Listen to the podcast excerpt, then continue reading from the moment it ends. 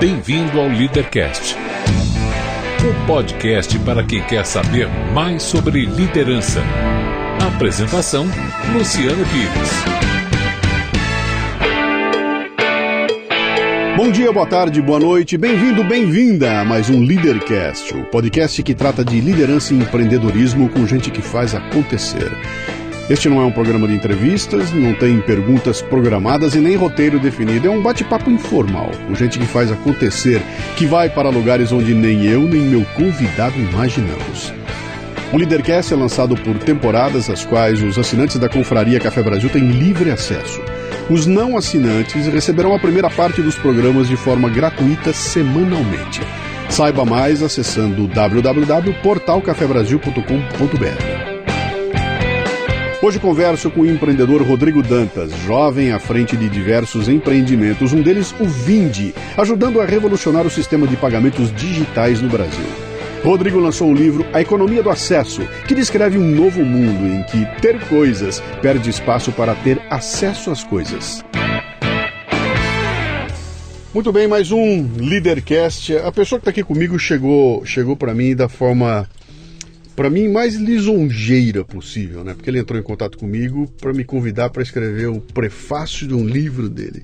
Eu nunca tinha visto essa figura, de repente ele me me manda um e-mail, Luciano, rapá, tô fazendo um negócio assim, pé, pé, pé, pé. eu queria te convidar para escrever o prefácio do livro, né? E aí a gente se encontrou, batemos um papo lá, a proposta dele era muito legal, o livro é bem interessante, eu aproveitei o embalo, ele veio aqui para me trazer o exemplar do livro em mãos, e eu catei o bicho, falei, vem cá, nós vamos sentar lá e vamos bater um papo, né?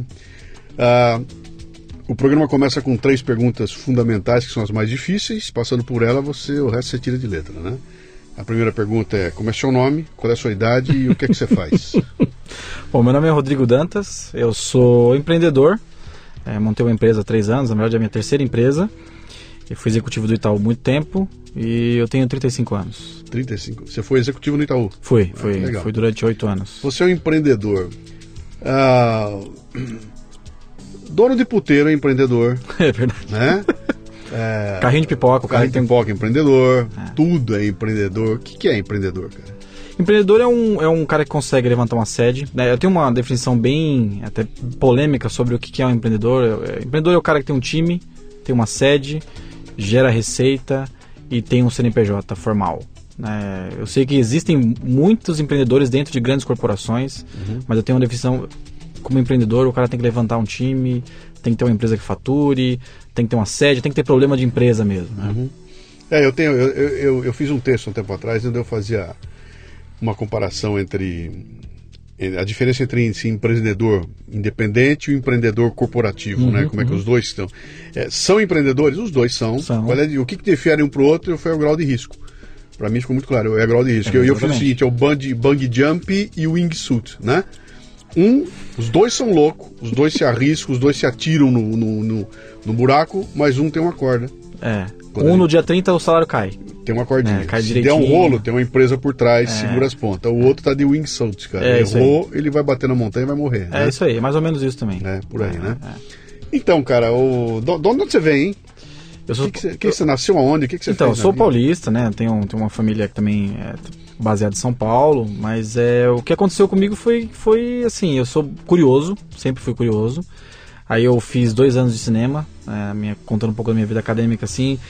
E aí, fazendo cinema, eu fui crescendo num cargo executivo do banco. E então eu falei, bom, peraí, o que, que, que um executivo do banco está fazendo cinema? acertei um pouco minha carreira aí, então depois de fazer dois anos de cinema eu me formei em publicidade. Foi aí que eu tive um, uma conexão bem, bem forte com empreendedorismo e com criatividade também. E aí que eu fiquei mais curioso para saber o que, quais seriam meus próximos passos. Você não se formou em cinema? Não, eu você fiz fez... dois anos de cinema. E aí você mudou para Mudei porque eu, na verdade, eu, o que aconteceu? Eu acabei ganhando um cargo novo no banco e não fazia sentido eu, eu continuar com aquilo. Falei, vou acertar um pouco o meu currículo porque pode ser que eu, que eu cresça mais rápido aqui dentro da corporação. Então, então vamos, vamos explorar essas coisas que é muito legal, né? O que, te levou a, a, querer fazer cinema? Paixão ah, pelo. Foi, foi. Eu gostava muito de ler, né? Então, uhum. é, o curso de cinema ele, ele, já tinha essa pretensão de você ter que saber ler roteiro, tem que conhecer um pouco de arte e isso me motivava. E eu gostava muito de tecnologia digital, então Sim. Câmera, fotografia, sempre gostei disso. E era um curso que estava meio que é, ninguém queria fazer cinema, né? Nin- Ninguém na minha turma queria fazer cinema. Então foi uma coisa foi até que eu digo que foi até um arri- arriscado que eu fiz. Mas foi muito bom porque isso me condensou a ler mais. É, obrigatoriamente eu tinha que ler mais, né? Mais do que um curso de administração e tal. E, mas foi uma ótima experiência. Hoje eu trago muita coisa do que eu fiz lá. E aí eu acertei minha carreira. Então, né? esse- eu, eu- queria explorar um pouco esse lance do acertei a carreira, né? É, Quer dizer, você você bota um sonho lá, vou me formar em cinema. Não sei se você tinha na tua cabeça que você viria a ser um Steven Spielberg ou então um grande Não. roteirista ou, ou alguma coisa assim. Isso, é. E lá na frente você olha e fala o seguinte: eu acho que esse caminho aqui não é o certo, eu vou virar o caminho. E a princípio, você pega dois anos da tua vida, descarta os dois anos e parte para uma outra coisa É. que não tá, vamos dizer, não- você não saiu de padeiro para ser advogado. Exato. Você saiu do cinema, foi para publicidade e propaganda Isso. que, que tá ali, né? Aliás, eu costumo dizer que uh, o lugar onde o cinema floresce no Brasil é na propaganda, porque propaganda brasileira é, é, pro dá cinema, dinheiro. né? É, pro dá cinema, dinheiro. né? É, é. Mas na hora que você toma essa decisão, vou, vou, vou, mudar o, o rumo aqui, foi uma decisão consciente, baseada no sucesso que você vinha tendo na tua carreira no banco. Foi Isso, isso. É, é, assim, eu tinha 22 anos, eu fui promovido para engraçado que eu fui promovido para gerente com 23 anos. Na minha, na minha geração de executivo naquela época não existia isso Dentro do banco? dentro do banco. Então, o que aconteceu? Eu falei, bom, eu preciso aproveitar um pouco mais minha Sobre vida que, que, área, profissional. que área era? Era a área empresas do banco. Eu ajudei a- até a criar empresas do Itaú. Tá. É, e aí, o que aconteceu? Eu falei, bom, eu, eu sei escrever, eu gostava muito de escrever. E eu falei, já sei que vou aproveitar nisso em publicidade.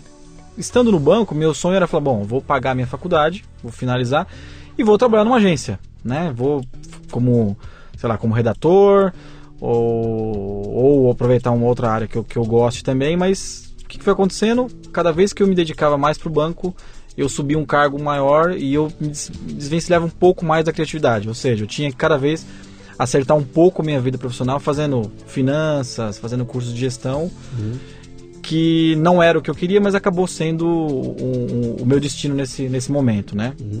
E aí aconteceu? Eu fiz um curso de finanças, fiz um fiz marketing, sempre tentava colocar um pouco de criatividade também, então é, fiz marketing. Depois que eu fiz marketing, eu, eu falei, bom, agora já sei o que eu vou fazer. Eu vou, vou planejar meu próximo passo, né? Então, 2010, 2011 mais ou menos, eu, eu, eu pensei, bom, meu próximo passo tem que ser uma coisa que eu goste mesmo, então eu vou me formar numa coisa que eu que eu gosto e eu acabei indo para fazer um curso em Stanford de, é, de verão. Aí fiquei, fiquei um Curso de quê? Um curso de negócio mesmo em tecnologia, Tá. que era uma coisa que eu, que eu queria fazer. E aí eu voltei com uma, uma voltei picado, né? Então eu voltei e falei, cara, o empreendedorismo é uma coisa que eu, eu tô vendo as coisas acontecerem do, do banco, do lado corporativo.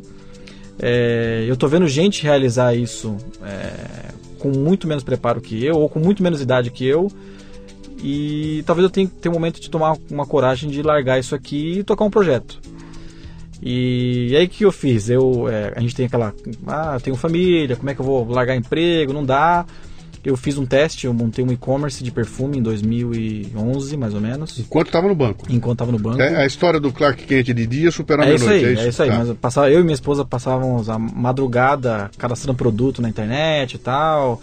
Minha, a minha sogra também, que foi engraçado. Por que, que eu. Por que perfume, né? Falei, o cara é louco, nunca trabalhou com isso.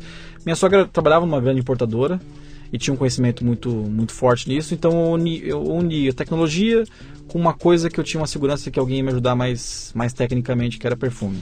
Colocamos no ar, então eu gastei, sei lá, dois, três mil reais para colocar o negócio no ar. E minha sogra falou: Ah, você não vai vender isso. Né? Em 2011 o e-commerce estava engatinhando ainda, né? E quando começou as primeiras vendas, eu falei: tá vendo? Estamos vendendo. O que aconteceu foi que cresceu rápido o negócio. Aí, com o dinheiro que a gente ganhou nisso, a gente montou uma loja física num shopping em São Paulo. E aí ficou aquela coisa assim: eu tenho dois negócios. Eu tenho um negócio online e uma loja física, então são duas empresas diferentes. Como que eu lido com isso? Ou seja, saiu um pouco das minhas mãos, porque eu não estava no negócio, né?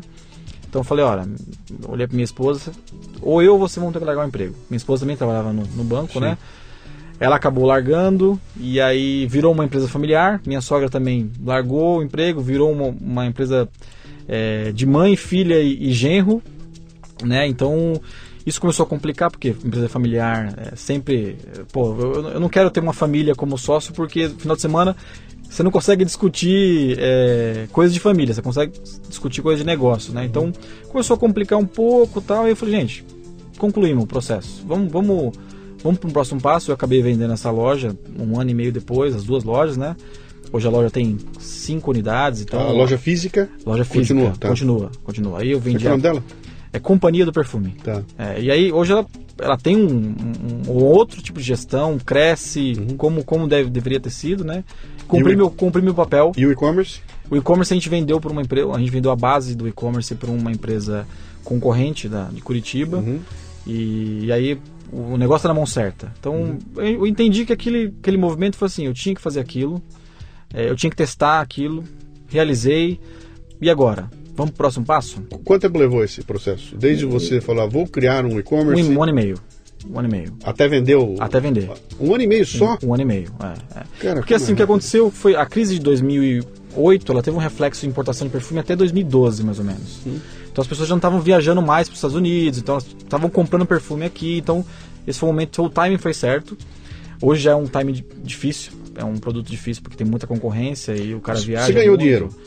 Ganhei. Ganhou eu, dinheiro? Eu fiz uma. Eu ganhei dinheiro, eu fiz uma. Um, um- o pessoal chama de exit, né? Uhum. Foi um pequeno exit. E aí eu falei, bom, com esse dinheiro aqui, o que eu vou fazer? Vou montar um próximo negócio. Sim. Eu falei, vou replicar um- uma coisa que eu aprendi.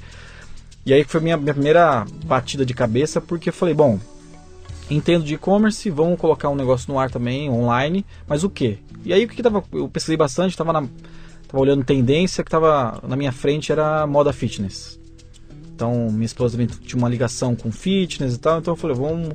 Não existe um cara que lidera esse negócio online, né? De roupa para academia, acessório para academia.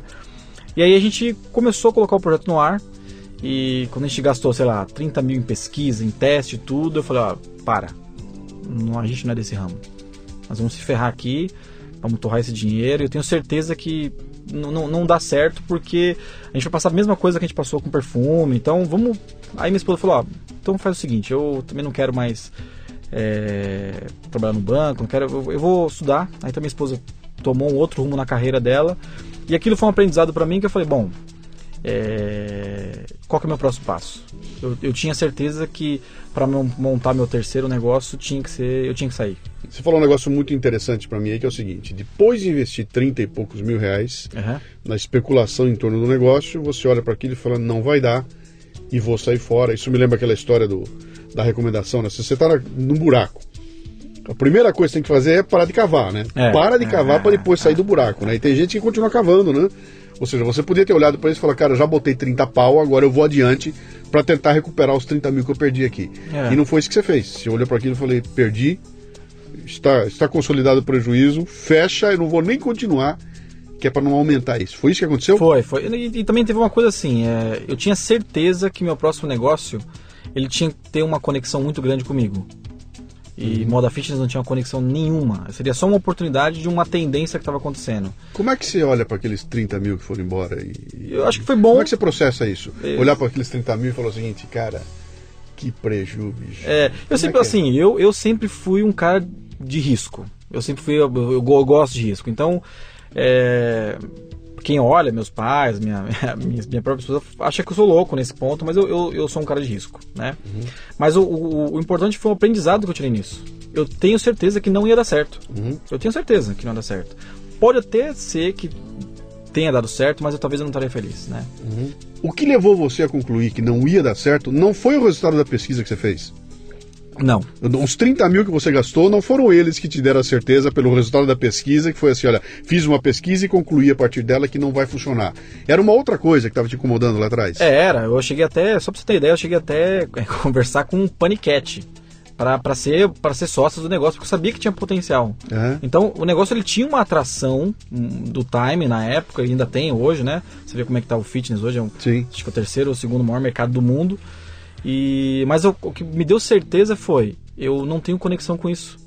Eu não vou conseguir levar isso adiante muito tempo porque não vai me dar tesão, né? Então, eu falei, eu já sei qual é o meu próximo passo. Tem que ter, tem que ter uma conexão muito grande comigo.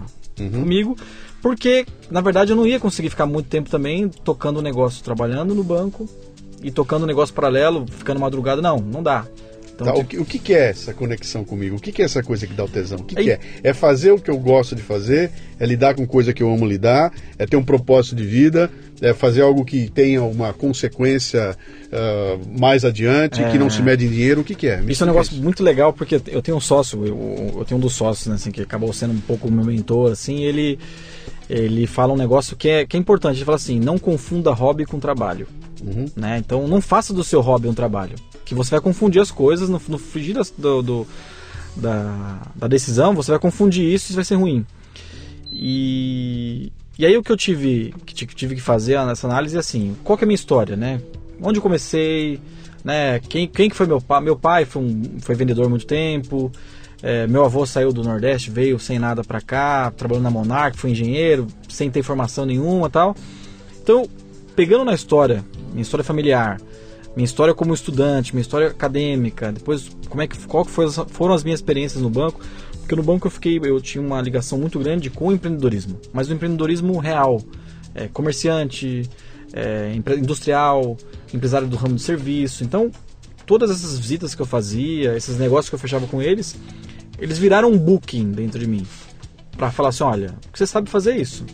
Eu sei analisar quando uma empresa vai quebrar, eu sabia analisar com, como emprestar dinheiro para aquele cara que, que tinha potencial, mas não tinha nada para dar em garantia. Então eu comecei a olhar na história, da minha história, o que, que seria o meu próximo passo. Só que o que aconteceu? É, eu me dei um prazo, né, então em julho, eu, eu, eu chamei meus chefes na época e me dei um prazo, falei, ó, em julho de 2013 eu vou sair do banco. Se vocês não quiserem fazer um acordo comigo, ok. No primeiro dia de julho eu saio do banco sem, sem pretensão nenhuma, sem emprego, arrumar emprego nem nada. E foi o que aconteceu. É, em dia 2 de julho de 2003 eu saí. E aí o que aconteceu foi que eu planejei meu próximo passo. Vou ficar três meses planejando meu próximo passo, vou dar uma descansada, sei lá, vou fazer uma viagem com a minha família e tal. Uma semana depois eu fui almoçar com uma pessoa e essa pessoa me apresentou um projeto de uma empresa que ia vir para o Brasil e precisava fazer um sistema complexo de pagamento que o Brasil ele tem uma ele, o, pro, principalmente para o gringo, ele tem uma complexidade bem grande. O gringo não sabe o que é parcelado, não sabe o que é boleto. E essa empresa procurou esse, esse meu amigo e falou: Olha, eu só entro no Brasil se você fizer um projeto desse para mim. E aí ele me mostrou aquilo, um rascunho. Eu falei, cara, legal, eu gosto disso. Eu gosto de. Tem a ver comigo, produto financeiro, trabalhei no banco muito tempo. O que acontece foi que duas, dois cafés depois, a gente decidiu fazer um projeto para esse cara. É, colocamos a mão na massa para desenhar, arquitetar um plano de negócio, tudo, e a empresa não veio. A empresa acabou não vindo, uhum. e aí teve até um, um, um, uma história que, que é, o, o, Luiz, na verdade, é o fundador né, da Vinde comigo, que foi esse meu amigo que eu encontrei no café, ele falou: Cara, faz, dá uma analisada e vê qual o tamanho desse negócio no Brasil. Né? E aí eu fui para casa, fiz aquela reflexão e falei: É gigante. Né? Era um negócio de quê? Era billing. Billing, Billing. pagamento. Pagamento. Negócio de pagamento. É, o, tá. cara, o cara era uma empresa de games que ia vir pro Brasil. Sim. E ele sabia, ó, no Brasil eu sei que tem parcelado, tem boleto, eu não quero me meter com isso. Então, ele queria alguém que, uma empresa que fizesse, fizesse tudo isso, para ele. Isso. Tá. Então você tinha, na época você tinha o quê? PayPal, PagSeguro que só Sim. fazia transação, pum. Sim. Só cobrava, né? Sim. Mas e emissão de nota fiscal, e conciliação, e retentativa de pagamento que não acontece. Então ele queria uma. E aí quando eu olhei para aquilo, olhei para o Brasil, eu falei, cara, toda empresa de serviço tem esse problema. Aí o que a gente decidiu? Vamos montar esse negócio? Vamos. Que ano era isso? 2013. Tá. 2013. Então vamos montar, vamos. Aí que a gente colocou no papel o prazo para montar isso, como é que ia ser. Cara, 2013 ainda não tinha isso. Não, não tinha é, uma empresa que fizesse isso de ponta a ponta que você tinha era é, gateways de pagamento que fazia a transação, aí você se virava do seu lado. Sim, quer dizer, eu tinha dentro da minha empresa, tinha que botar lá meu contador, minha, minha área financeira, isso, essa coisa toda. Eu não podia que... terceirizar isso, esse processo inteirinho para ninguém. Exatamente. Porque não existia nem essa prestação não, de serviço. Não, não, não. E aí, quando a gente colocou esse projeto no ar, eu já tinha, eu já tinha, já já estava muito interessado em um negócio chamado assinatura. É, eu já estava olhando tendência americana em assinatura, já olhava, olhava isso muito de perto. Tanto que tem uma história curiosa, que é o maior, o maior case de assinatura que o Brasil viu no início, né? Foi um, um cara chamado Shoes for You. Não sei se você conheceu o Shoes for You. Não vou me lembrar. Era uma assinatura de sapato. Os caras vieram, os gringos vieram, montaram uma baita operação aqui no Brasil. Eu no banco fiz questão de conhecer eles, é, para saber como é que era o modelo e tal. e eles quebraram, em, quebraram não, na verdade eles fecharam é, propositalmente em 2014 com 15 mil assinantes. A empresa dando lucro, tudo.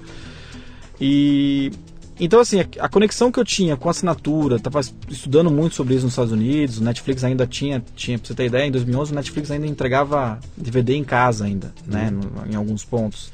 Então eu comecei a, a analisar isso, a mudança do consumo do, do, do software também era uma coisa que eu estudava bastante. Quando veio esse projeto de pagamento, eu falei, olha, tem uma conexão aqui. Eu sei como é que funciona isso, eu sei como, como que isso funciona no back-office do banco, sei como é que é na ponta do cliente. Então, quando a gente colocou no ar o, o projeto, no papel, na verdade, colocamos no papel, beleza, mas quem vai executar isso? Eu, eu não sou técnico, eu não sou programador. Minha, minha carreira foi toda em negócio, né? É, esse, esse meu amigo Luiz não tinha condição de largar o emprego, ele tinha uma outra empresa, não tinha condição. E aí? a gente foi atrás de uma terceira pessoa que, que tinha que estar no mesmo momento que eu e que a gente convencesse, cara, você não vai ganhar nada por um ano e tá, tá querendo, então foi muito difícil achar essa pessoa. E a gente encontrou depois de um, um tempo, essa pessoa pulou pro barco e construiu a primeira versão do sistema. Como é que se busca uma pessoa dessa? Então é difícil. Isso é, assim, o, acho que o grande, o grande desafio para uma empresa de tecnologia hoje é, e sempre será quem, quem que vai ser essa pessoa, uhum. né? Principalmente pessoa que vai colocar a mão no código para desenvolver um produto, né?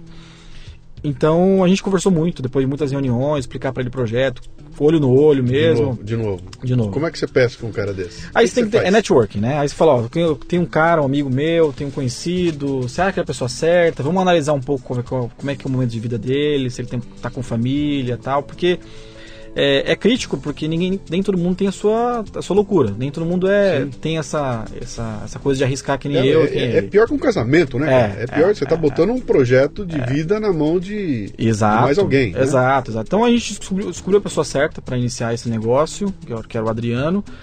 E aí, o que aconteceu? Começamos numa sala com duas cadeiras, a gente contratou também uma pessoa, o Leandro, que estava desde o começo com a gente. Então, é aquela coisa assim, eu tinha toda uma estrutura funcionando por trás, um, um gigante funcionando por trás, que era o Itaú, ou uhum. seja, caía negócio na nossa mão, e eu me vi numa segunda-feira é, é, com o Adriano numa sala que eu nem sabia para onde começar.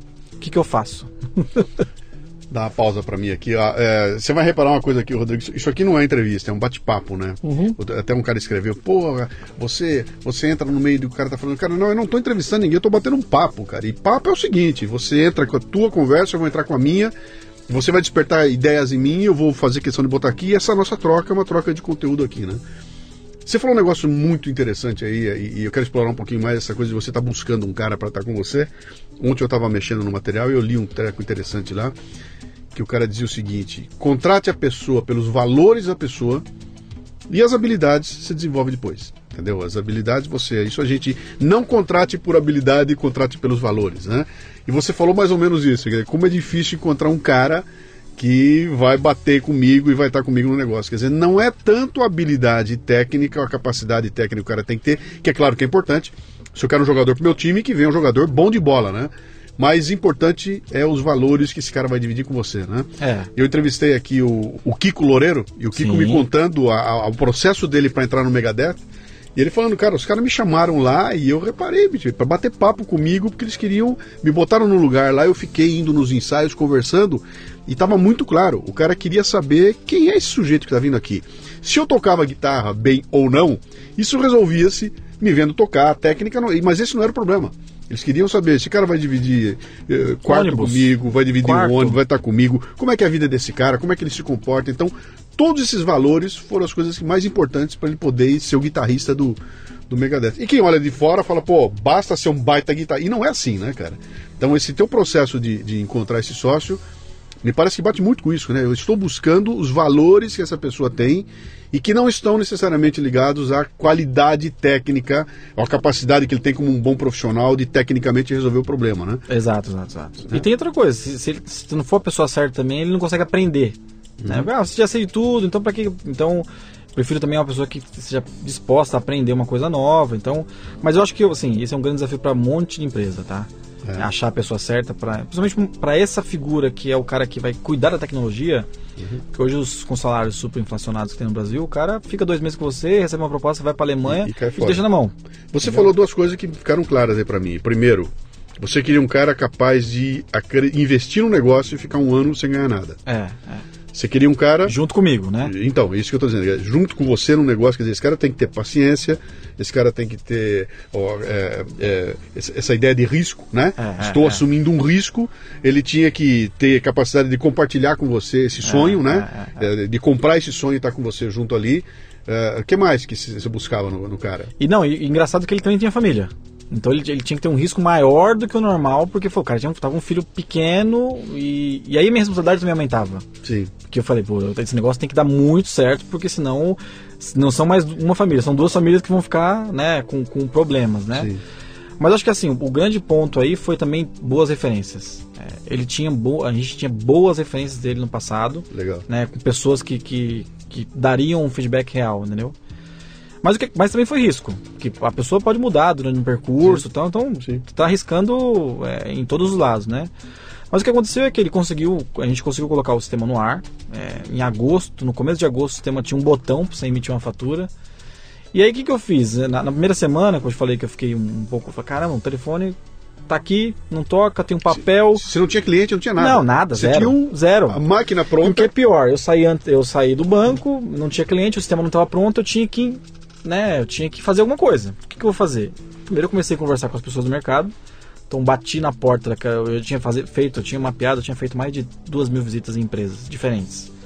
E eu con- construí um relacionamento bom, até alguns eram meus amigos também. Eu comecei a conversar com as pessoas, e aí? Compraria isso aqui? O que, que você precisa? Como é que tá aqui? Posso dar uma olhada no seu departamento financeiro? Como é que é? Eu vi coisas assim, caóticas e coisas assim super profissionais. Então o que eu comecei a fazer, como, como eu fiz cinema, lia bastante, gostava de escrever, eu falei, já sei, vou documentar. Então eu vou começar, eu sou um publisher, assim, eu, eu, não, não existe um dia que eu não escreva alguma coisa. Eu comecei a escrever bastante antes da empresa ir no ar, então eu disparei conteúdo sobre cobrança recorrente, assinatura, pagamento online automático. Para aquelas caras que você tinha tido contato. Não, não, eu, eu montei várias, vários blogs de empreendedorismo ou recebi um convite para escrever num outro blog e eu comecei a escrever o, qual que era a mudança do, do, do departamento financeiro de ter três pessoas trabalhando e fazer aquilo ser automatizado, ganhar eficiência, tudo. Então, antes do negócio eh, ser realizado, assim, na prática, antes de um cliente começar a usar o sistema, eu já tinha, sei lá, 80 textos explicando o que era isso Sim. porque eu tinha que aproveitar meu tempo ocioso. O que aconteceu? Colocamos uma página no ar e até uma coisa, uma curiosidade, eu nunca contei isso pra ninguém, mas o primeiro, o primeiro cara que se cadastrou nessa página é cliente hoje e virou meu grande amigo, que é o Paulo da Kaelon. A Kaelon é uma escola de, de, de tecnologia aqui, eles ensinam é, é, ensinam caras a, a- desenvolver código, Java, Ruby, Python. E foi o primeiro cara que ele, ele mandou, ele se cadastrou assim, caras, eu preciso muito disso. Até que enfim, uma empresa que faz, profissionaliza isso. Quando eu peguei aquele, aquele e-mail, eu falei, cara, olha quem se cadastrou. Primeiro cadastro, né, cara? E foi engraçado porque eu tentei falar com ele, ele, ah, não, tô viajando tal, depois a gente se fala. Eu não consegui falar com ele, mandei uns três e-mails depois, tinha uma, ele tinha uma vida muito atribulada, mas aquilo foi um sinal. Porque se um cara com uma escola consolidada daquele tamanho, com, com uma com uma autoridade que ele tinha em tecnologia, se cadastrou com interesse, Enxergou ah, valor Exato. naquilo que você estava propondo? e aí eu falei, opa, tem um sinal aqui. E aí, o que, que eu fiz? Eu falei, vou conversar com cada pessoa em cada segmento, vou numa academia, vou numa escola de tecnologia, vou numa, é, numa contabilidade, vou num clube de assinatura e vou ver, vou condensar tudo e trazer para a equipe de tecnologia, ó, tá aqui, ó. É, Esses caras precisam disso. E foi De- mais ou menos isso que aconteceu. Deixa eu falar agora com o cineasta. Você vai entrar na, na loja de um cara e fala o seguinte: Bom dia, eu sou o famoso Ken. Eu vim trazer para você aqui um negócio que você não sabe que existe, um negócio que você não pensou ainda que precisa ter, e vou te propor que você gaste dinheiro comigo comprando um treco que você nunca pensou que você ia precisar na sua vida. Topa fazer? Foi exatamente isso. E aí, cara? Foi exatamente isso. E foi assim, é, o, o- o segundo sinal que, a gente- que, a gente, que eu tive, na verdade, eu sempre fui um bom vendedor. Né? Eu sempre fui de rua mesmo, no, no Itaú, trabalhei cinco anos com venda direta mesmo, então eu tinha que bater a cara e, cara, ó, sou Rodrigo, eu sou gerente do Itaú, tô aqui te apresentando. Então, isso pra mim foi muito simples, assim. Mas o grande sinal, o segundo sinal, e foi um grande sinal, foi eu bati na porta de uma, uma rede de academia e, e falei, olha, eu tenho um negócio aqui E eu vou colocar no ar, eu já estava em agosto, o negócio estava no ar, mas não quis mostrar porque o negócio era muito feio mesmo, né? Uhum. E, mas ó, eu vou colocar no ar em dezembro e eu queria saber se, cara, eu contrato. Eu quero. Por quê? Por isso, por isso, por isso. Então esse cara, ele falou assim, Rodrigo, você tem um negócio que não é não é para academia, não é para empresa de serviço, tem um negócio para o Brasil inteiro, cara. Porque todo mundo tem esse problema. Todo mundo leva tempo para emitir boleto, todo mundo leva tempo para fazer nota fiscal, fazer conciliação, todo mundo. Então assim, desde o cara pequeno até o grande. E aí ele abriu um pouco minha mente, falou: "Cara, esquece, seu negócio não é assinatura, seu negócio é empresa de serviço. 70% do PIB no Brasil é serviço. Espera um pouquinho. Você estava propondo que o cara assinasse o teu programa, era isso? Não, o, o, o foco era empresas que tinham no modelo de venda Ah, mensalidade, Perfeito, assinatura perfeito. e cobrança recorrente. Perfeito. Por Eu isso que falei- você foi na escola, foi na academia, tá, ok. Isso. Caras que vendiam assinatura de um serviço para o consumidor. Mas ele tá. falou: não, cara, você Mas, está mas por, enganado. que, por que que você focou ali? O que, que era aqui? Porque era, porque era uma. Era o meu, meu, meu histórico, né? Tá. E o histórico do Luiz também, que tinha um clube de assinatura bem grande. Tá. Ele, tinha um- ele tem ainda um clube de carta, card games, vocês conhecem o Net Já, já ouvi falar assim. Sim. É. E, e aquilo era, tinha conexão com a gente. Eu sabia fazer aquilo. Uhum. Eu sabia como é que eu ia ajudar os empreendedores a melhorar aquilo, né? Era billing recorrente mesmo, né? E de repente esse cara te dá um insight. falou, cara, não, você tá enganado. É toda empresa de serviço do Brasil contrata você. Porque todo mundo tem esse problema, cara. Que aí teu universo Aí eu aumentou. aumentou, não. Teu Aí- universo. É, então. Aí eu falei. Decuplicou pera ali lá. na hora, Aí eu falei, cara. pera lá, pera lá. Então, pera, vamos, não é assinatura, vamos olhar um pouco melhor esse negócio aqui. Então, quer dizer então, que uma consultoria pode usar? Pode usar. Aí eu comecei a trazer os insights para a equipe de tecnologia e falar, vamos fazer melhor o negócio, vamos colocar um pouco mais de, de funcionalidade mais simples que funcione para todo mundo. O que aconteceu foi, em dezembro desse ano, a gente, desse 2013, a gente ficou com 20 clientes. E aí aconteceu um outro, um- um- uma outra fatalidade positiva aí, que foi eu fui vender pro, pro grupo Smart Fit do Ritmo. Na cara larga também, bati a porta lá, ó, sou o Rodrigo e tal. E aí eu conheci um diretor de tecnologia lá, o Wagner, né, que ele falou assim, cara, esquece, o que eu faço aqui é muito mais profissional que você. Tenho quase um milhão de alunos aqui. Nesse, eu tenho um sistema, eu tenho uma Vind aqui dentro Sim. né? Então, o que você me trouxe aqui é bem preliminar mesmo, então, mas foi muito bom o feedback. Só que eu senti que alguma chama se acendeu ali, sabe, com, com ele. Aí depois de alguns alguns minutos, eu voltei da reunião, ele me mandou uma mensagem, pô, eu gostei da sua empresa, cara. Eu falei, ah, vem conhecer a empresa. E aí ele veio conhecer o pequeno projeto que a gente tinha, a gente tinha 20 clientes, né? É, praticamente não tinha faturamento ainda, porque esses 20 clientes eram beta testers, então né, a gente nem cobrava deles direito. E o, o negócio do, do- desse, desse diretor de tecnologia é que três semanas depois ele decidiu largar o emprego de, de diretor de tecnologia da Smart Fit do Biorritmo e pular para o barco da Vind nas mesmas condições que o primeiro sócio, sem ganhar um ano Uhum. para ter uma participação na empresa, para participar de um negócio é, que tava que, que tinha um tinha um feeling que ia ser um negócio bom. Então aí eu descobri que meu negócio já não era mais eu não era mais vendedor, eu tinha que trazer as pessoas certas para me ajudar, Uhum. né? Então esse foi um outro gol porque aí o Wagner acabou trazendo um pouco do um pouco não, bastante do que ele sabia de billing recorrente, fazia construir o billing na- no México, no Brasil. Então eu falei, opa, agora eu tenho uma pessoa que pode me ajudar também a, a- a desenvolver a versão 2.0. Então veio o Wagner. Aí com o Wagner a gente também conseguiu um investimento anjo, né? Por conta de um, de um, de uma, de um, uma- um cliente parceiro que a gente tinha, Que é um sócio que vai financiar. que financiou a primeira. O- primeiro, na verdade, quem financiou a primeira etapa do- da, da, da empresa foi o Luiz, que é um, um- um investidor anjo da Vind, que é o cofundador comigo. Então ele entrou com dinheiro, eu entrei com o trabalho. E aí teve esse segundo investidor anjo, que aí foi um, um valor um pouco maior, né, para garantir um pouco mais tempo da, da empresa. E aí que eu consegui parar e olhar, opa, agora eu tenho um pouco de capital, eu posso contratar algumas pessoas para me ajudar. Né? Então, é, viramos o ano 2013, 2014, desenvolvendo uma nova plataforma. E aí quando a gente começou a crescer, começou a vir parceria, começou a vir cliente, aqueles textos que eu comecei a escrever antes da, da empresa, começou a bombar, entrava cadastro todo dia, entrava 30, 40 cadastros por, por dia, eu falei, pô, tem uma equipe de venda agora aqui. Eu consigo vender esse negócio em escala, né? Só que aí eu estava cuidando de marketing, financeiro, comercial, então já estava virando uma bagunça tudo isso. Eu falei, eu preciso de alguém para me apoiar no financeiro. Nunca fui muito bom com planejamento financeiro, esse negócio de é, fazer uma empresa é, controlar fluxo de caixa tal. E aí eu coloquei uma vaga no LinkedIn ó, preciso de um gerente financeiro, né? E aí que foi engraçado porque um, um, um ex-chefe meu me conectou e falou, cara, que, que empresa é que você montou? Montou uma empresa? Ele falou, ah, almoça comigo um dia que eu te conto tal. Ele tinha sido um chefe que, que ficou bem meu amigo no Itaú, né? Ele era superintendente lá. Almoçando com ele, ele falou, cara, eu tô, tô com uma ideia aqui, eu já tô, já tô com, tô com uma certa idade bancária, não quero mais trabalhar em banco tal, né? Quero largar um pouco essa vida, assim, tô, tô numa situação financeira legal Cara, você não acha que eu, que eu posso tocar essa área financeira pra você, não? Aí eu me assustei, né? Falei, caramba, mas, cara, nunca pensei em ter você como funcionário. Você era meu chefe no Itaú, né?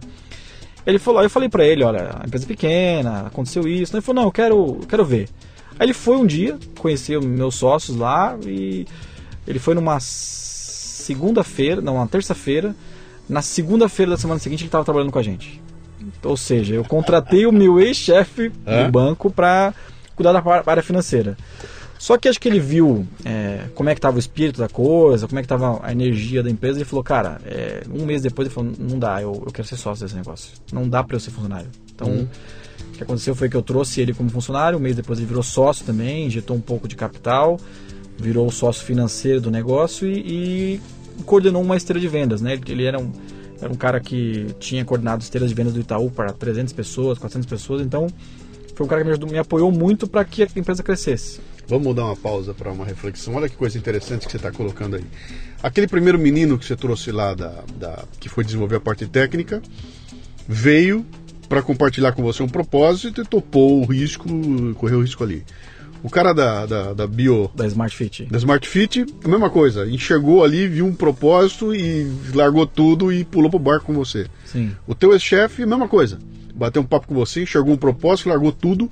E eram caras que, que podiam estar buscando mais segurança, mas não estavam. Eles estavam atrás de um propósito isso. e enxergaram isso naquilo que você estava trazendo ali e acabaram pulando para dentro do barco, né? É. Talvez por um período ganhando menos do que ganhavam, tendo menos, Bem mais menos, né? insegurança, né? mas apostando em algo que ia, que ia crescer. Tá cheio de gente assim no mercado, cara? Não, não, não. Não? Não, não. É assim, o, o, na verdade, assim, o, você fala o cara que convence ou o cara que topa? Não, o cara que topa, o cara que tá buscando um propósito. Ah, tá não, o cara que topa... pra largar tudo e, e, cara, eu preciso ah, sim. correr atrás de um propósito. Eu acho que o cara que topa tem bastante gente. É. É, acho que é, é o, o, timing e a pessoa que convida que acho que é um, um grande desafio. Uma das coisas que que eu recebi de feedback falou, cara, mas isso é uma coisa simples para você. Você é um cara que convence bem as pessoas. Uhum. Então, assim, não, não, entenda que foi, ah, os caras pularam, mas você convenceu eles, eles olharam no seu olho e falaram, cara, esse cara tá falando, ele tá com certeza. Esse é o próximo ponto, esse é. é o próximo que eu queria botar aqui. Você sabe que esse aqui é um programa que fala de liderança e empreendedorismo, né? Mas eu não quero falar das coisas que a gente aprende na escola, porque isso aí se aprende na escola. É, eu quero falar é. das coisas que não se ensinam em lugar nenhum. Então, é. quando eu falo de liderança e empreendedorismo, tem um negócio para mim que é fundamental, que é mais ou menos isso que você tocou agora, sabe? Que é você estar tá conversando com alguém que tem o brilho no olho e você olha para aquele brilho e fala, cara, tem coisa e eu vou atrás, eu vou, eu, eu vou me unir a você, porque o que eu ouvi em termos de proposta foi legal, uh, em termos de business está legal, tô vendo o número no papel, tudo, tudo aquilo que eu codifico em número tá, tá, tá, tá interessante, pode dar certo é. tudo. Mas não é isso que me move. O que me move é o brilho no olho. É. é, o tesão da pessoa, é. é. a capacidade que ela tem de convencimento, que é o atributo que um bom vendedor tem que ter, né? E que eu não tenho dúvida nenhuma que é o que te fez o, o teu é chefe nem é o problema porque esse cara te conhecia. É, é. é o cara da Smart Fit, cara. É, que senta com você, fala pra você, ó, o que você tem aí é. E depois, meu, deixa eu conversar contigo.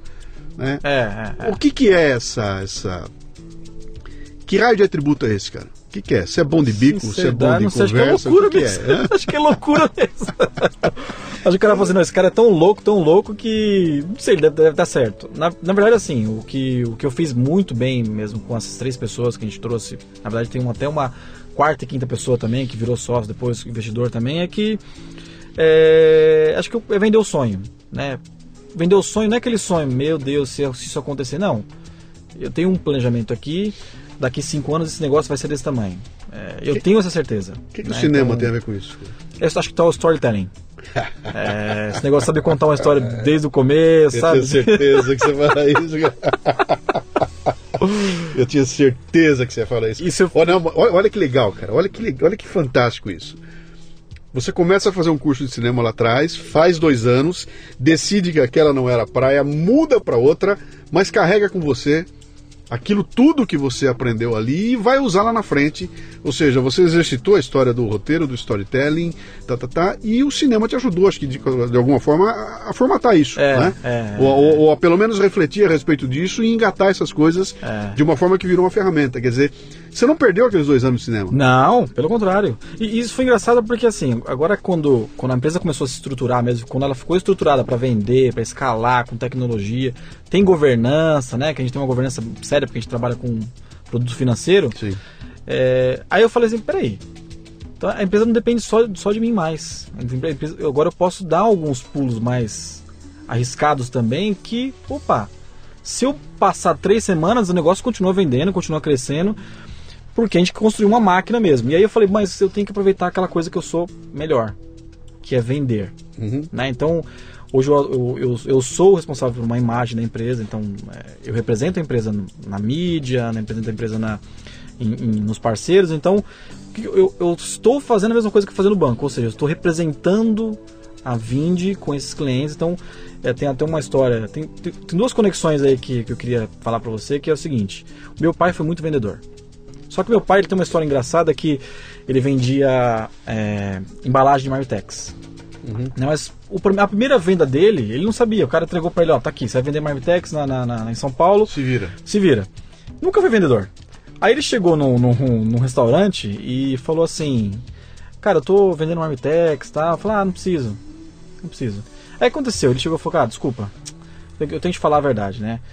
Não sei vender, tô passando necessidade, tô com um filho pequeno tal. Aí o cara foi lá e pum, pegou o talão de pedido, tá bom, cara, vou te ajudar. E pum, colocou aquilo, saiu um pedido bom. Pô, vendi. Foi no segundo cara, tentava a primeira estratégia, não dava certo, ele ia pra segunda. Foi- O que aconteceu? Ele rodou tanto isso que, acho que dois, três meses depois, ele caiu no primeiro cara que ele tinha vendido, não lembrava. Aí o cara falou, pô, Paulo, você tá vendendo, você, tá- você falou de novo que tá, tá passando necessidade e tal. Então, aquilo fez ele se condensar, ser um vendedor bom e usar várias estratégias para vender, né? Mas eu tenho um caso curioso que depois de muito tempo, quando a Vin já estava já tava até consolidada, pagando a própria conta, eu, eu elaborei uma lista. Quais são os clientes que a Vind pode ter e que, que daria orgulho, daria, trazia uma receita muito grande. Então eu coloquei numa lista e comecei a contatar essas pessoas, né, e, e começar um relacionamento, porque eu sabia que eu tinha condições, se eu investisse tempo nisso. E aí o que aconteceu? O, o nosso maior case, assim, que, que é, é óbvio que eu não vou falar porque senão vai comprometer a minha venda, Tá. mas eu, eu fui visitar um, um- um cliente, talvez um, o maior cliente do segmento, né, do segmento que ele atua, e o negócio não foi. Eu percebi que não vai. Então eu tinha que fazer uma coisa diferente. Aí o que aconteceu? Eu comecei a tomar café, porque eu descobri uma, uma, uma informação, pesquei uma informação, eu, eu tomei um café durante três meses na mesma padaria que esse cara frequentava. Que era caminho da Vind, mas eu falei, eu preciso ficar perto desse cara. E aconteceu. E fui uma vez, o cara não ia. Ah, o cara não tem no horário. Aí eu até, ah, colocava outro horário 10 horas, o cara não tava. E eu comecei a descobrir os horários que ele frequentava essa padaria. E todo dia esse, encontrava com esse cara de manhã. Aí, opa, tudo bem e tal. Aí comecei a entrar um pouco na, na, no relacionamento com ele mesmo. E isso demorou três meses, quatro meses depois a gente fechou um contrato. Mas eu tenho certeza que eu não conseguiria fechar sem essa. Padaria. Essa é a padaria, não consegui. O problema foi continuar indo na padaria depois de ter fechado o contrato. Eu tive que fazer isso ainda. Claro, né? Então, assim, é, hoje eu sei que assim, é, a questão do cinema, a questão da publicidade, ela me, ela me traz algumas reflexões para que eu continue contando essa história, Uhum. né? Contando essa história para os clientes. Então, essa é uma atribuição que eu tenho hoje, mas com certeza tem uma conexão com, com, tudo aquilo que eu fiz com o banco, com tudo aquilo que eu fiz com a, com a, com a faculdade também e... Bom, eu contei um- resumidamente o que Uhum. Aconteceu. é Teve fantástico. soco, sangue, suor, imagino. lágrima. Imagino, né? Mas legal, eu, eu, queria entrar na tua nova fase, então, que é aquela que tem a ver com o que desemboca nesse livro aqui. Mas antes eu queria voltar um pouquinho no, no tempo aqui pra gente preparar a cama para esse papo que nós vamos bater na continuidade aqui. Vamos falar dessa coisa da assinatura aí, da, da- mas, mas vamos voltar na história, né? Quer dizer, Tá. Esse negócio da assinatura é um negócio é tão antigo quanto a história da humanidade, né? Eu me lembro de É, é. projetos de assinatura há muito tempo. Eu, quando era moleque, eu assinava o Clube do Livro. E para mim, e- tinha um lance ali da assinatura do Clube do Livro que era uma coisa Aquilo era mágico, cara. O carteiro chegar na porta da minha casa, bater na porta, e o moleque com 13, 14 anos de idade. O carteiro bate na porta e na mão dele tem uma caixinha com meu nome na caixinha.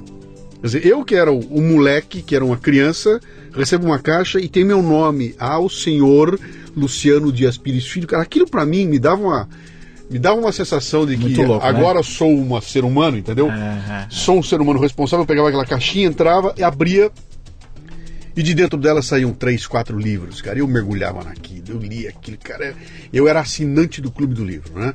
Ah, ah, e assim foi minha vida. E me tornei assinante de porradas de coisas, né? As seleções, aquelas coisas que, Sim. que aconteciam de montão, né?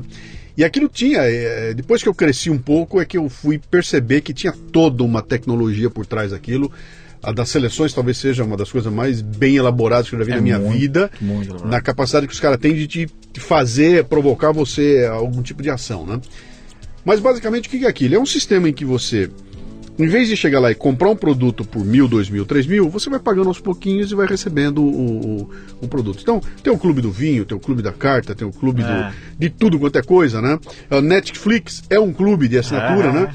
E aí essa coisa passa e com o tempo ah, surge a tecnologia, surge a internet e leva esse processo para um nível impensável, né? Quer dizer, quando começa a ficar simples eu assinar um negócio que me custou um real, que era um, era um problema fazer isso, era, era, é muito pouco dinheiro, né? Começa a ficar simples eu ter acesso a essas assinaturas do jeito que eu quiser, não tenho que estar, não tem mais correio, não tem mais carta, não tem Telefone. mais papel na minha casa, por telefone eu, eu resolvo aquilo. Ah, as revistas, a assinatura, o jornal, etc e tal. Então, a gente passou a viver um mundo da assinatura. Quer dizer, todo lado tem coisa eh, assinando. Empresas que nascem com esse conceito, como você falou da, da Smart Fit, né?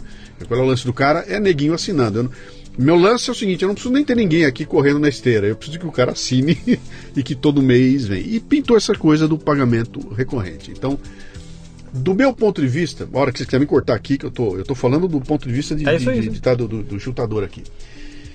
Eu, como cliente, o que, que acontece com isso? Eu tenho acesso a uma porrada de coisas, pagando um pouquinho em cada uma, que me, no final do mês eu, eu paguei 10 aqui, 20 ali, 30 lá, 120, 160. ah, Eu tenho um, um, um, uma- uma- um pedaço importante da minha grana, vai embora com assinaturas, mas me dá acesso a uma porrada de, de serviços que que eu nem percebi que era assim, né? Do meu ponto de vista, como o empresário que vive disso, cara, a melhor coisa do mundo é eu poder saber que todo mês eu posso contar com pá, pá, pá, 10 caras pagando para mim, então eu já sei que isso é recorrente, já, já tenho controle sobre o que está entrando ali, né? Putz, isso é uma maravilha, isso é fantástico, né? E aí a gente chega no momento da história da humanidade em que parece que começa a vir uma mudança cultural, que é onde vai chegar no ponto do teu, do teu livro, né? Que eu começo a perceber que eu já não preciso mais ter coisas, eu preciso ter o acesso às coisas. E isso começa a trazer esse conceito da assinatura para coisas que eu nunca imaginei que eu faria na minha vida, né? Nunca pensei que eu ia parar de comprar DVD. Eu tenho uma coleção de Blu-rays na minha casa que é linda. Eu olho para aquilo, aquele monte de Blu-ray e eu nunca mais comprei Blu-ray, cara. E nunca mais assistiu. O que, que eu vou fazer com esse treco, bicho? Que Tá, tá aqui ocupando espaço, juntando poeira. É. E uh, o que, que é? Virou lixo aquilo lá, né? Por quê? Porque meu mindset mudou completamente a partir do momento em que eu começo a perceber. E isso está indo para níveis impensáveis, né? E de repente, acho que é isso que te leva primeiro a experimentar esse processo e até desembocar no livro aqui. É, me conta aquela tua história da, da- de como é que você montou aquele teu blog e partiu para um primeiro projeto de assinatura que você fez como um ensaio, né? Você falou, deixa eu ver se essa coisa funciona. Como é, que foi? Bom, eu sei- como foi, foi uma conexão com o livro também. Né? Na verdade, o que aconteceu foi assim: eu, eu conheci muitos projetos de assinatura de sucesso e de insucesso atra- através da Vind, né? Então sentou muita gente na mesa, nas mesas da Vind lá e falando, cara, eu tenho um negócio aqui, você acha que dá certo, não dá? E eu embarquei em muita jornada com esses caras por experimentação mesmo. Eu quero ver o que esse cara vai fazer. Se vai dar certo, se não vai. E tem um case assim, absurdos, tipo é, assinatura de lâmina, Home Shave Club, que é o. o Lâmina o, de barbear. Barbear. Home Shave Club, que é um copycat do- de, um, de, um, de uma empresa americana que tem mais de um milhão de assinantes, que é o Dollar Shave Club, que a É. lâmina custa um dólar. E aí começou a vir esses projetos, né, cair no meu colo e, e pediam, pediam ajuda de como começar, qual, qual tecnologia usar, qual estratégia. E eu comecei e falei, cara, não, pera lá. Eu tô aprendendo muito mais com esses caras. Eu, na verdade, agora eu tenho que ser uma esponja e documentar tudo o que está acontecendo nesse mercado. E a gente virou uma espécie de hub de ideias. Então chegou assim, o cara, eu quero vender ostra por assinatura, dá certo? Eu falei, cara, ostra por assinatura? Será que tem escala isso? De onde você vem e tal? Aí o cara conseguiu vender ostra para restaurante em São Paulo. Uhum. Ou seja, o restaurante compra ostra recorrente. Eu falei, pô, tá vendo? Então, não, Assinatura não é de ostra. Isso você não está inventando, isso é real. Não, não, real, real. Eu, eu falei, cara, assina um serviço de entrega de ostra. De ostra, os restaurantes estão comprando. Então você vê que qualquer ideia que o cara tenha não é desprezável. Sim. Né? Você fala, opa, vamos dar uma olhada com calma, porque esse cara pode estar tá falando. Isso foi com cachaça. O, o Thiago, do Quintal da Cachaça, que acabou de vender o clube, quando ele chegou com a proposta de, de, de, ter um clube de assinatura de cachaça, eu falei, caramba, será que como é, como é, que o cara consome cachaça igual cerveja? Não dá, tal. Foi, foi muito bem o uhum. clube. Então o que, que, eu fiz? Eu comecei a me, me, me alimentar do que dava certo, o que não estava dando. Lógico, fui para fora dos Estados Unidos, olhei o que, o que, que faz, como é que faz assinatura pesado lá, né? Cara que chega com milhões de assinantes. E isso virou um aprendizado para mim, para minha, para a equipe da Vind lá. E eu falei, bom, de alguma forma eu tenho que aproveitar isso. Ou ajudando mais os meus clientes, ou educando o mercado de assinaturas. Aí a gente promove um evento que chama Assinaturas Day está na quinta edição aqui em São Paulo, que a gente traz bons cases de assinatura no Brasil. E isso foi assim, bom, legal. Que ano é isso? Foi 2014. 2014. Foi a primeira edição, é. Tá. A gente trouxe o Netflix, trouxe a, a Zendesk, que é um software de atendimento e tal. Uhum. Eu falei, bom, legal. Temos o, nós estamos vendendo muito bem esse produto. Minha solução está rodando nos maiores cases de assinatura do país, mas não tem uma coisa documentada, né? Como fazer, o que dá certo. Então eu comecei a fazer conteúdo no, no próprio blog da Vind, de educacional mesmo. Só que aí veio a ideia, bom, tem que fazer uma coisa mais, talvez mais profunda, né? Contar um pouco mais quais são as variáveis que, que um cara que, quer começar um negócio de assinatura tem que usar e quais não usar. E aí foi o primeiro ensaio do livro, né? Então o que aconteceu também foi que no meio do caminho entrou o Murilo Gun no uhum. projeto, que ele tinha uma palestra chamada Life as a Service, uma palestra que, que, ele rodou uhum. o Brasil fazendo também. Só que por um, um, motivo pessoal dele, que ele assinou um contrato, a gente não podia seguir adiante com esse livro, então nasceu o Economia do Acesso, que é muito mais um livro de negócio mesmo, de como, como que as empresas estão dando certo nesses modelos novos de compartilhamento, acesso e, e assinatura, do que simplesmente um manual. Embora ele tenha um pouco de manual prático mesmo, como montar um negócio de assinatura, né? E aí o que aconteceu? Eu aprofundei um pouco mais o conteúdo. O conteúdo nos Estados Unidos sobre compartilhamento já está bem maduro. É, tem até uma, uma, uma, autora que eu gosto bastante, você conhece, a Lisa Gansky, que ela tem um, ela tem um site chamado Mesh, Meshing It, é, que ela fala muito sobre compartilhamento. Então ela fala assim, olha, ela tem um livro que chama O que é meu é seu, uhum. que é um livro bem legal para você entender como é que está mudando esse negócio do consumo. E esse livro, a tese do livro é o seguinte: bom, as pessoas já estão passando a propriedade para acesso. Então, ela tem até uma teoria da furadeira, não faz sentido você ter uma furadeira em casa. Você precisa do furo. Você precisa só do furo. Sim. O benefício é o furo. E ela começa a traçar um, um paralelo com carro, com casa, Sim. com e ela chega até incrível, ela chega até a esboçar um paralelo com esposa. Você não precisa, se você quer casar, simplesmente ter uma ter uma relação amorosa, você não precisa disso. Então ela, ela faz alguns exercícios que uhum. aquilo eu comecei a ler esse tipo de conteúdo, tem uma pancada de conteúdo disso e falei, é, olha. De, faz o paralelo com o marido, senão nós vamos arrumar um problema terrível aqui, cara. ela faz uma brincadeira é, nas palestras que, marido, vai. que, por exemplo, você precisa, você não precisa de um de um, um esposo para só para casar. Não, Sim. você tem que gostar da pessoa. Agora para casar melhor você faz o seguinte, arruma várias namoradas, né? Uhum. E entendeu? É Sim. o acesso, né? É o namorado as a service. Namorada da serve. e, e é legal que ela, ela dá conceitos assim, e, e, o próprio livro, o Economia do Acesso, também faz alguns exercícios de que o smoking. As pessoas tinham smoking até tempo atrás em casa. Você tinha um smoking para você usar Numa duas festa. vezes a cada cinco anos. Sim, sim. Né? Faz sentido você comprar um smoking e deixar ele parado? Nenhum. Então, é, então acho que o, a economia do acesso ela tem essa, essa coisa assim de a gente fazer uma reflexão por que, que o consumo está mudando e ele está mudando mesmo o próprio o próprio modelo recorrente ele mudou. Né? Nos anos 40, você tinha uma venda na esquina que ele já tinha um processo de assinatura já formatado. Você fazia uma compra semanal e no final do mês você ia lá e pagava. Sim. Era um produto de recorrência, né? era um produto de assinatura. Você tinha o círculo do livro, você tinha entrega de leite em casa, você tinha o próprio a própria editora Abril tinha produtos fantásticos de assinatura, né? O Maurício de Souza ensinou as pessoas a consumir assinatura. Sim. E aí você via que assim, é, é melhor ter o acesso mesmo do que você colocar um dinheiro na frente, comprar uma coisa que talvez você não vai usar. E aí qual que é a reflexão do economia do acesso? É, existem empresas de tecnologia que elas pressionaram a gente a mudar a nossa forma de consumo.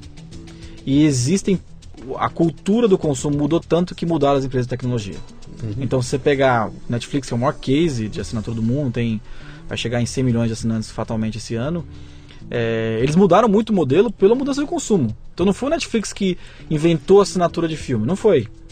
Eles entregavam DVD em casa, tudo, mas ele falou, pô, o consumo está mudando. Uhum. Eu vou colocar streaming, aí eu porque eles fizeram pesquisa para que esse modelo mudasse, né? E depois disso veio os grandes cases de assinatura mesmo. Então, o consumo mudou, mudou. Então você já vê pessoas em São Paulo não querendo ter carro. O cara quer usar táxi, quer usar Uber. Por quê? Porque não faz sentido se o cara tem um trajeto pequeno, não faz sentido ter carro. Eu, né? eu, sou, eu sou um case fabuloso disso aí, cara. Ah, é? eu, a semana passada eu vendi. Eu tinha três, somos em três em casa, morando em casa, três carros em casa. Semana passada eu vendi o segundo carro. Agora eu tenho um carro para nós três em casa. Eu, pessoalmente, é Uber então, e só Uber. Eu, então. Eu, eu, fiz a primeira conta, que era a conta burra, né? Que é o seguinte: é, quanto eu gastava para manter o meu carro parado na garagem, que eu usava muito pouco, uh, e quanto me custaria Uber. Então, eu, deixa eu dar uns números aqui, porque essa isso, é legal, é muito legal. legal. Aqui, ó. Eu tinha um Jetta 2015 maravilhoso, lindo, maravilhoso lá em casa. Lá. Fiz a conta, botei no papel. Eu gastava por volta de 18 mil reais por ano com esse carro entre gasolina, imposto, é, seguro. É, pedágio, seguro, blá, blá, blá, blá, blá, 18 mil reais, sem contar as multas, porque eu, cada vez que eu saio eu tomo duas, né? Uh, mas dava 18 mil reais. 18 mil reais dá 1.500 reais por mês né, no carro. Legal, tenho patrimônio, tá lá, tá desvalorizando, mas tá lá meu patrimônio, mas me custa 1.500 reais por mês, né? Bom, para eu gastar 1.500 reais de Uber, eu tenho que fazer uma corrida de 50 reais por dia todos os dias do mês. E eu não faço isso. Então, se eu for um heavy user de Uber para o meu negócio aqui, eu vou gastar 800 reais por mês, né? Ou seja, eu falei, cara, mas espera um pouquinho, bicho. 1.500 para o carro ficar parado lá em casa contra 800 reais. Eu vou fazer uma coisa aqui, eu vou tentar viver sem o carro, né? E a primeira coisa que eu fiz foi vender o primeiro carro e aí experimentei. Ficamos com dois. falei, cara, isso aqui tá ficando bom demais. Vendi o segundo, e agora estamos com um carro só e eu estou usando o Uber direto. Então, do ponto de vista financeiro, para mim está sendo um, um, tremendo ganho. Ah, mas você não tem o patrimônio do carro? Sim, mas eu também não tenho exceção de saco de ter o patrimônio do carro. E aí pintou outra coisa que eu não tinha me atinado a ela.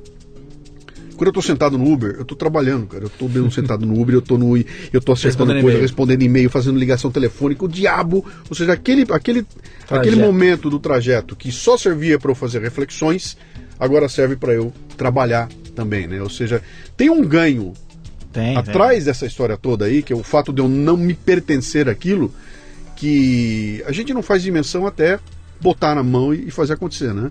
E, e cara, se você perguntasse para mim isso um ano atrás, eu ia dizer que estava louco. É louco, é louco. Você é louco, é um louco. É. E, e, eu tô falando de um ano, eu não tô falando de 10 anos. É, Há um ano é. atrás, outro dia eu fiz uma brincadeira com o cara, falei, vem cá, se há três anos atrás eu chegasse pra você e começasse a falar de Netflix, WhatsApp, Uber. O que, que você ia dizer que eu era? É, você falou que eu era louco. É. E hoje em dia você consegue viver sem WhatsApp, sem é, Uber e sem Netflix. É, Quer dizer, olha a velocidade que essa coisa está mudando e o impacto social que esse processo está tendo. E é uma mudança né? de consumo. Você vê que Sim. é uma mudança de consumo mesmo, Sim. né? E, e, tem umas empresas que ainda estão cegas nisso, né? Então, quando o pessoal fala, ah, isso está muito na frente, que eu falo que o, o emprego ele vai ser substituído por robôs? Vai. Sim.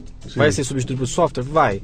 Mas é óbvio que não vai ser nessa, nessa loucura que a gente está achando. Mas ele cinco anos esse negócio vai mudar bastante. Sim. E aí, ah, mas você está tá pensando muito longe. Cara, Kodak. Por que, que a Kodak não inventou o Instagram? Sim. Por que, que as telefônicas não inventaram o WhatsApp? Tem uma questão de inovação muito grande que nasce nas garagens mesmo. Sim. O cara que coloca um negócio na cabeça e falou que esse negócio vai virar produto e eu vou dar de graça, não vou cobrar, esse negócio destrói. Ele uhum. destrói economias mesmo. Então, é, quem, quem, que, quem que derrubou a Blockbuster? Foi o Netflix? Não. Foi a própria cegueira da Blockbuster. A própria empresa, porque não teve a, a capacidade de olhar o futuro. A, a sacada, né? Porque ela tinha a distribuição na mão.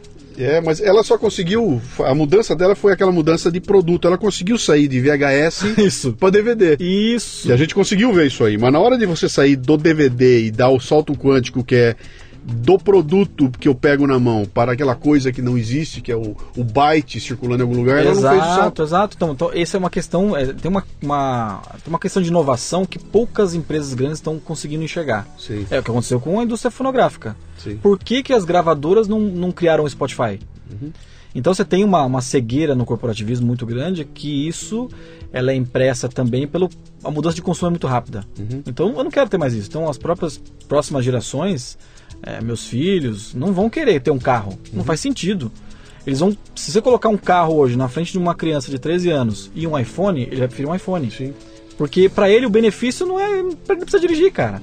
Então assim, ele não sabe que aquilo tem valor pra ele, né? Você, você faz a ideia do, do impacto social que esse treco vai ter, cara? É, é. Quando você imagina uma, marcas como a Toyota, Exato. uma- e falando, cara, esses caras não vão conseguir mais fazer aquela loucura de estou te vendendo um. Um- Você será o dono do BMW dos teus sonhos.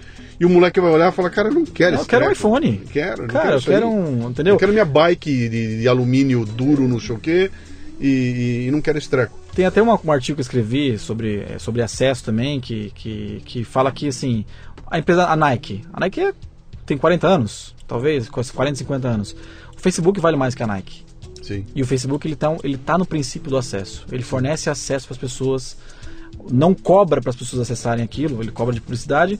Mas você pegar assim, o Facebook tem 14 anos, né? 15 anos no máximo. A Nike tem 40 anos. Então existe uma, uma questão de indústrias antigas e tradicionais que ainda se valem da propriedade, ela vende a propriedade de algum item, elas têm que repensar o modelo urgentemente. É uma coisa que a Whirlpool está fazendo muito bem. Ela já sabe que ela não é uma empresa que vende geladeira, que ela não vende fogão, ela vende o acesso àquilo. Sim. Então ela já está produtizando serviços recorrentes como entrega de água em casa, é, fazendo com que o, o- a geladeira não seja só uma, uma coisa pra você gelar coisa. né? Ali tem uma interatividade, tem até o negócio do Internet of Things, que ali vai Sim. ter uma conexão com o celular e tal. nossa, é.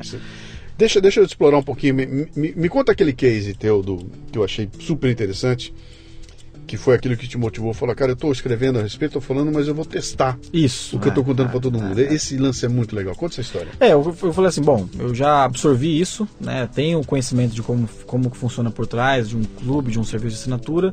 Mas beleza, mas será que se eu implementar algum método isso vai dar certo? É, E aí o que, que eu fiz? Eu montei um, um projeto. Na verdade, o projeto já existia e eu falei, vou, vou começar a monetizar isso aqui. Conteúdo. Basicamente é conteúdo. É, tinha um portal, um portal é, até que relativamente já tinha uma autoridade no negócio, mas era um portal free. Ele era um portal free até O, o seis teu meses portal atrás. onde você publicava aqueles artigos que Isso. você estava escrevendo a respeito. Isso, era um Quer dizer, não era uma estrutura de 15 pessoas. Não, não, eu. Eu, sozinho. É, eu, eu, eu, tinha, uma- eu, mantive, eu tinha uma média de mais ou menos uns três textos por semana. Tá. Essa era uma. No, no teu blog. Isso, um blog. Tá. Era um blog. Montei no WordPress, gastei 30 reais no domínio, é, contratei uma hospedagem e coloquei conteúdo. Tá. O conteúdo começou a, a entrar gente, se cadastrar, e eu falei, bom, vamos testar tudo aquilo que eu aprendi com aqueles caras, na minha mesa, no, no- no decorrer da Vind, vou aplicar aqui. No meu blogzinho. É. Primeiro, primeira coisa que eu fiz foi assim: vou separar o conteúdo free do conteúdo pago. Então o que eu falei? Vou cobrar caro, porque quem consome o meu, meu, meu, meu conteúdo, o público-alvo, são empresas que têm uma capacidade financeira grande. E, e vou testar. O que eu fiz? A gente tinha, sei lá, eu tinha uns, uns 150 posts, já, era um blog que já escrevia faz tempo. E eu falei, para cada cinco posts que eu coloco, um vai ser fechado. E quem quiser acessar esse fechado vai ter que pagar 99 reais. E aí um perguntava, pô, 99 reais é muito dinheiro, mas para uma empresa talvez não, tal. Coloquei três informações, ó, a partir do dia tal, dia 30 de, de agosto, esse conteúdo vai ser fechado, quer participar, aproveite antes. Na virada de domingo para segunda-feira do lançamento, eu vendi 70 assinaturas. De Não, 99 40, reais. 40 assinaturas. Tá, quer dizer, uma coisa importante, você estava focando em pessoa jurídica. Isso. Quem, quem- quem que consumia empresas- isso? tá. Quem Tá. consumia isso? Eram empresas de um segmento específico, Uhum.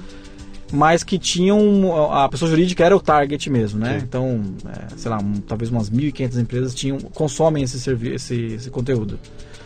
Quando eu fechei o conteúdo, eu vendi 40 assinaturas. Eu falei, opa, tem um sinal muito importante aqui, ou seja, aquilo que eu, que eu apliquei de método, de como lançar um negócio de assinatura, funcionou na primeira etapa. Quer dizer, do dia para noite você começou a gerar 40 4 mil reais que eu não tinha na mão. que você não tinha na mão. Não, não. Tá. Então, assim, e era uma coisa que era, é, é sustentável porque era basicamente conteúdo, ou seja, meu trabalho ali ia, ia ser fazer a conexão certa, que eu acabei usando a minha própria empresa para conectar, para fazer pagamento, mas o meu trabalho era conteúdo.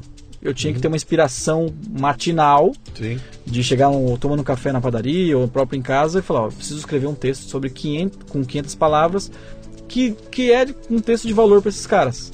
E aí eu fui testando outros, outros métodos que os, que os próprios cases de assinatura fazem, o próprio Netflix faz e tal. E aí eu descobri que esse negócio tem uma alta escala. É, obviamente que eu não vou conseguir escrever mais texto, então eu acabei terceirizando parte do texto para freelancers. Uhum. E hoje a gente tem mais ou menos 120 assinantes, que cons 120 empresas que consomem esse serviço. 120 empresas, você está falando em 12 mil reais Isso. Mês. Em três meses. Eu consegui isso em três meses. Então, vamos lá, atenção. Você que tomou um tombo aí, para de novo. Vamos, vamos, vamos, vamos retomar aqui.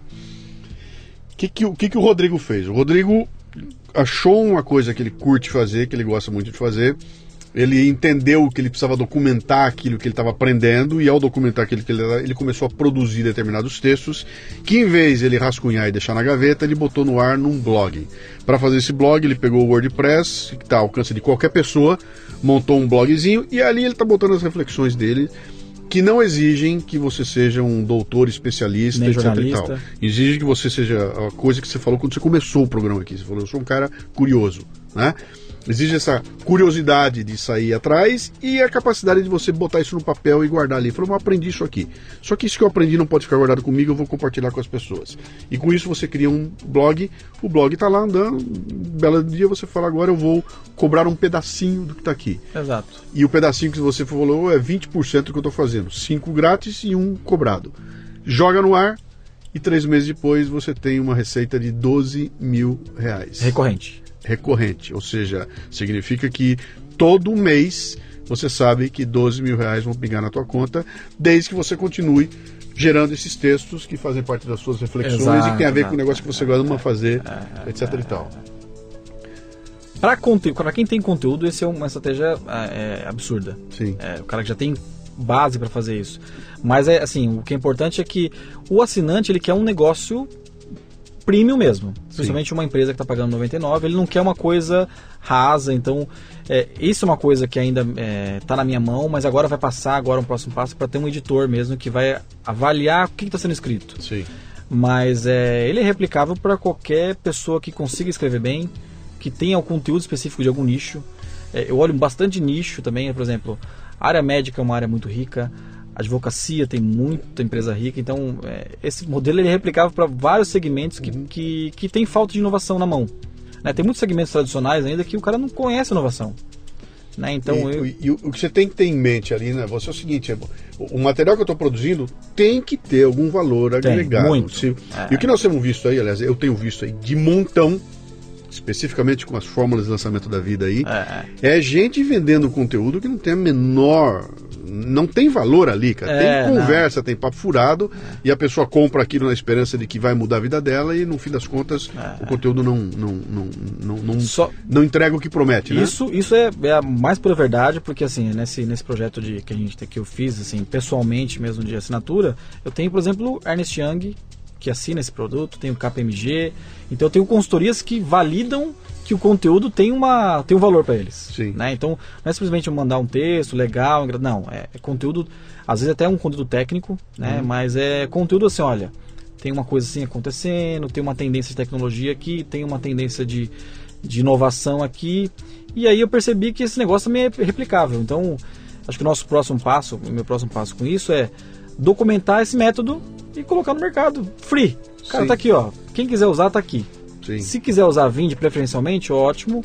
Mas acho que o, o próprio livro, Economia do Acesso, o último capítulo dele é, é- ele fala sobre como que os negócios saíram do zero para milhares de assinantes, para milhões de assinantes. Saiu porque eles, a maioria deles seguiram um método. E não estou falando de, não é forma de lançamento, nada disso. É um método assim, cara.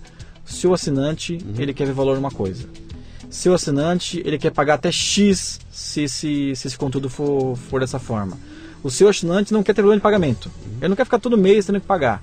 Que aí você pegar o. Você deu um exemplo que o Clube do Livro se não me engano, eles chegaram em 800 mil assinantes. Sim. Eu ficava imaginando como que era oneroso pagar isso. Sim. Que eu sei que era entrega um cheque, na época também eles tinham capturavam um cheque, você entregava no vendedor. Então, hoje você consegue ter um, um cara como Leiturinha, que é o, clu, o Circo do Livro, o Clube do Livro para criança, que ele faz isso com tecnologia. Então ele Sim. pode escalar o mundo inteiro. Né? Sim, então, sim, é, Você, você eliminou o correio no meio do caminho, Exato, acabou, a vida exato. muda. Você né? vê aqui, ó, iluminou o correio no meio do caminho. Ou seja, outra indústria que ainda tem uma cegueira muito grande para o que vai acontecer. Sim. Né? Então, é, eu acho que a economia de acesso, o principal ponto é esse. Existem indústrias que mudaram a nossa forma de consumir produto e serviço e, e o inverso também. A gente está mudando essas, essas empresas, entendeu? Vou, vou falar do livro um pouquinho aqui. O livro chama-se Economia do Acesso e os modelos de negócios baseados em compartilhamento, recorrência e assinatura. Né? É, não é um livro grande, é um livro pequenininho, fácil de ler. Aliás, é o livro dos sonhos, porque ele tem só 134 páginas, letra grande e um monte de ilustração. Então, aí. não tem dificuldade para ler nenhuma. O maior problema dele é realmente é passar pelo prefácio, que talvez seja a coisa mais difícil de ler no livro, né? Foi escrito por mim, mas eu não, eu não tenho culpa, né? Foi pedido, né? E nele você então está dando uma, uma, uma introdução a, a esse tema, né? Quer dizer, se eu não sei nada de economia do acesso, o teu livro vai me dar algumas dicas de, Dá, do dá. que, que significa isso, né? É, é. Tá. Que legal, cara. Qual é teu objetivo com esse, com esse livro aqui? Na verdade, foi, um, foi uma. Foi uma. um colocar para fora. Sabe, eu precisava es- espremir uma coisa. Podia ter sido um filme. poderia, poderia. Hã? Poderia, poderia, poderia. Sim, sim. Mas na verdade é uma uma coisa que eu tava segurando muito tempo. Eu falei, não, preciso documentar isso e colocar pra fora. Uhum. Né, tem até uma preocupação, o pessoal. Familiar falou, pô, mas você vai fazer em PDF também, esse livro vai ser distribuído pra internet free. Cara, é, é do jogo. Sim. É, o próprio livro chama Acesso. Então, quanto mais pessoas, mais empreendedores tiverem acesso a esse livro, melhor. Uhum. Né? E eu acho também que ele vai ser uma boa, um bom instrumento para que as pessoas me procuram, me procuram. Rodrigo, eu preciso montar um negócio de assinatura. Eu falei, cara, lê o livro primeiro Uhum. e depois a gente pode conversar um pouco melhor, porque lá vai ter muito insight que você vai ter que usar. Sim. Então, esse também é óbvio que também eu fiz esse livro para ajudar, que a minha equipe, que a equipe da Vind também consiga orientar melhor os projetos que caem, caem lá de assinatura. Isso não para virar um manual prático, mas para dar, olha, isso aqui já aconteceu Sim. e já deu errado, isso aqui já aconteceu e deu certo, então ele, ele também serviu de para isso também. Muito legal. É, não é segredo para quem ouve a gente aqui que eu estou indo para esse mesmo caminho, né? O Café Brasil está se, tá se esquematizando para abraçar esse jogo. O que para mim, como produtor de conteúdo, está sendo fascinante porque é, tem um lance por trás do meu trabalho aí, até escrevo em tudo quanto é lugar que eu vou. Eu tenho, um, eu tenho uma visão muito baseada no liberalismo econômico, né, sabe, tratar com muito cuidado essa coisa da liberdade das pessoas, da liberdade de você produzir, e da liberdade de você consumir. Então, quando eu abracei essa causa do podcast, para mim o, o, o drive daquilo era o fato dela, dela dele mudar a relação de, de poder do processo de, de, de, de troca de informação, né?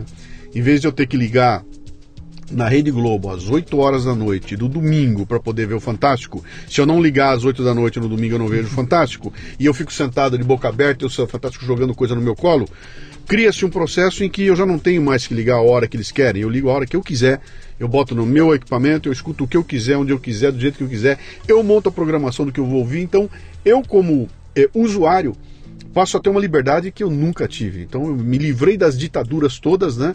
E tô agora podendo usar. Então foi isso que foi o drive quando eu fui partir para o negócio do podcast. Ah, e, e eu entrei no podcast com esse lance da liberdade, mas seguindo um modelo antigo que é aquele: eu vou agora alugar a minha audiência para algum patrocinador que pague para mim, para que eu fale para minha audiência que esse patrocinador existe. Esse é o modelo Neandertal, né? Sempre Esse- existiu, é- né? é- vou, vou pagar um jornal para poder falar para os usuários dele, né? E aí, quando apareceu esse lance da assinatura, começou a surgir aquela ideia de que, cara, pera um pouquinho, talvez os ouvintes possam ser os caras que vão financiar o programa e não mais um patrocinador. O que, que muda no jogo? Cara, muda tudo. Primeiro, de que eu não vou ter que estar saindo com uma malinha para bater na porta do cara. Alô, eu sou o famoso Luciano Pires que ninguém conhece. Estou trazendo um negócio que você não sabe o que é e vou pedir dinheiro para você para aplicar num negócio que você não acredita, né?